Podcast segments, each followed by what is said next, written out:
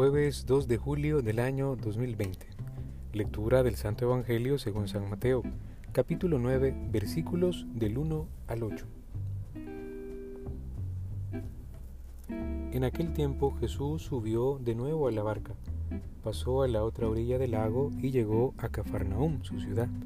En esto trajeron a donde él estaba a un paralítico, postrado en una camilla.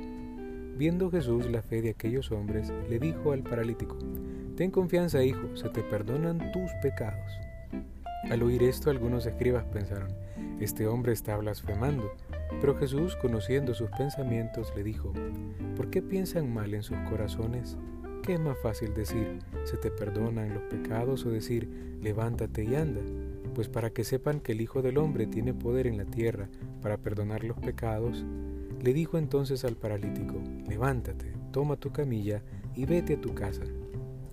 Él se levantó y se fue a su casa. Al ver esto, la gente se llenó de temor y glorificó a Dios, que había dado tanto poder a los hombres. Palabra del Señor, gloria y honor a ti, Señor Jesús decimos al Espíritu Santo, oh Dios, que has instruido los corazones de tus fieles con la luz del Espíritu Santo, concédenos que sintamos rectamente con el mismo Espíritu y gocemos siempre de su divino consuelo. Por Jesucristo nuestro Señor. Amén. Le decimos a Jesús, Jesús, ¿qué de nuevo? Desde los ojos de fe vamos a descubrir la autoridad de Jesús, un Jesús que cura y también perdona, pero lo hace de una manera tan especial como nadie antes lo había hecho en la tierra. Pensemos también que la fe nos hace creer al escuchar este pasaje que Jesús no tiene nada como imposible. Incluso la parálisis que se presenta eh, no tiene cabida en contra del Señor. Y descubrimos también que esta parálisis puede ser una parálisis del corazón. También podemos llamarla tibieza. ¿Y qué es la tibieza? Pues es la pereza para hacer las cosas que atañen o que son referentes al Señor.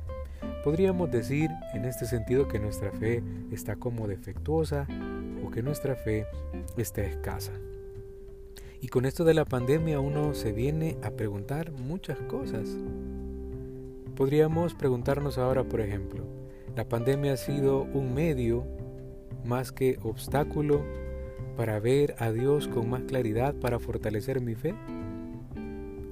¿Ha sido un medio para palpar su poder incluso en nuestros tiempos, reconociendo que Él tiene la potestad de hacer algo? Pero también la pandemia puede paralizarnos con miedos, con nuestro pecado, sin ser dóciles a su palabra, que suele ser tan rica. La pandemia sí puede sacar lo mejor de nosotros, pero también puede sacar lo peorcito. Pensemos que con mayor detalle muchas cosas eh, pueden pasarnos sin darnos mucha cuenta. La moral cristiana nos hace reflexionar también que al Señor le preocupa sobre todo más el perdón de nuestros pecados que una sanación física. Y el texto de ahora yo quiero que, que, lo enfoquemos desde ahí. Todos nos fijamos en la curación del paralítico, pero muy pocos se fijan en lo primero que el Señor pide, que es el perdón de los pecados. Y es que nuestro mundo nos ha hecho pensar según sus propias corrientes filosóficas, científicas, y nos ha mostrado un, panorama falto de Dios. Y por eso solemos poner más importancia a la, a la salud del cuerpo y no a la salud del alma. Y, la salud del alma o el alma misma es el principio de vida. Examinémonos y clamemos a Dios pidiendo su misericordia. Vivamos la paz que este paralítico sintió al escuchar que se le perdonaban los pecados.